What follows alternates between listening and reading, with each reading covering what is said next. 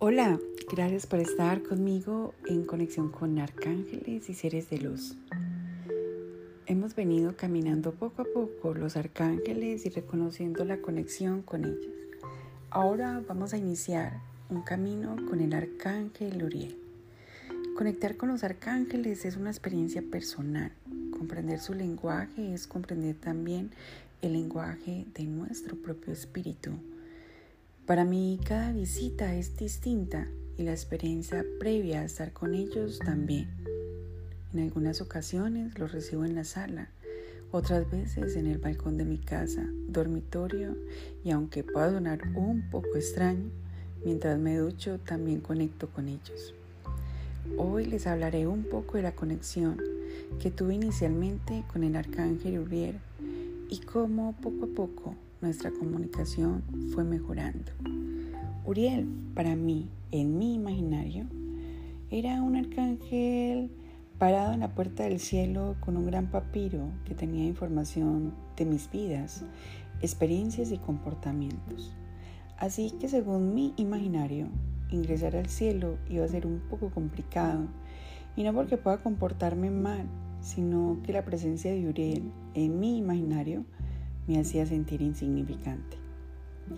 Con esa pequeña reflexión mental, omitía todo contacto que pudiera acercarme a él.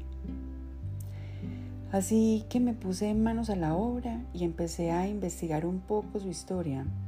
Para mí era importante acudir a todo lo que pudiera hablarme de él y de pronto, así, de esa forma, mi imaginario podía cambiar esa realidad.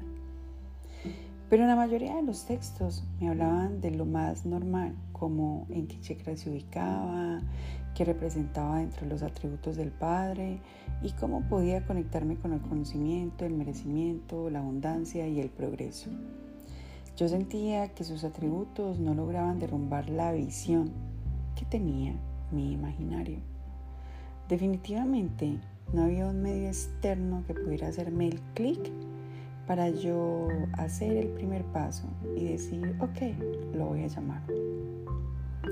Debía convocarlo, debía tocar su puerta y llenarme de valor para entrar en conversaciones con uno de los arcángeles más representativos de los siete rayos de Dios.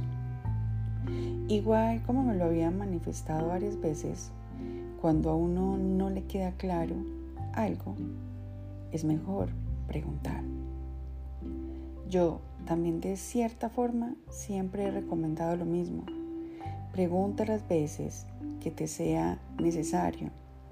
Y fue así cuando quise dar ese primer paso, lanzarme y convocar al arcángel Uriel para hacerle una especie de entrevista, eso me decía el imaginario, y así cerciorarme, no solo a través del sentir, sino de conversaciones, quién era él, qué más representaba y cómo podía conectarme con él.